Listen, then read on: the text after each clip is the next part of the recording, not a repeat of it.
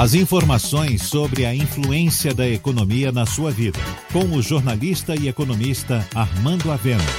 Falando de economia. A economia brasileira está na UTI. E as medidas anunciadas pelo governo ontem foram na direção de tentar estimular um pouco os diversos setores.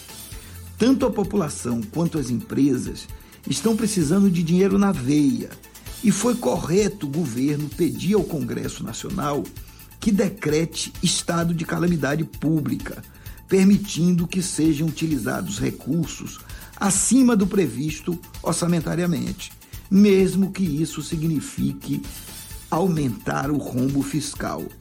Em tempos de coronavírus, não faz sentido insistir em manter a meta fiscal o governo precisa fazer uma transfusão de dinheiro direto para a economia, para assim proteger a saúde da população e adotar medidas que protejam os empregos. As ações anunciadas foram nessa direção e estimulam o consumo, permitindo a sobrevivência das pessoas.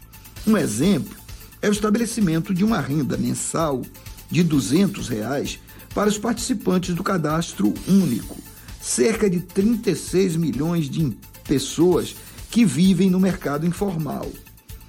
Outras medidas também foram importantes, pois apoiam o setor empresarial e impedem uma maior taxa de desemprego, já que as empresas também estão em situação difícil.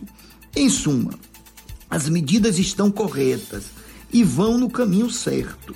No entanto, o varejo físico as lojas de shoppings e das ruas vão continuar sofrendo, pois, mesmo com dinheiro, se as pessoas estão isoladas em casa, como irão consumir? Esse é o problema da pandemia.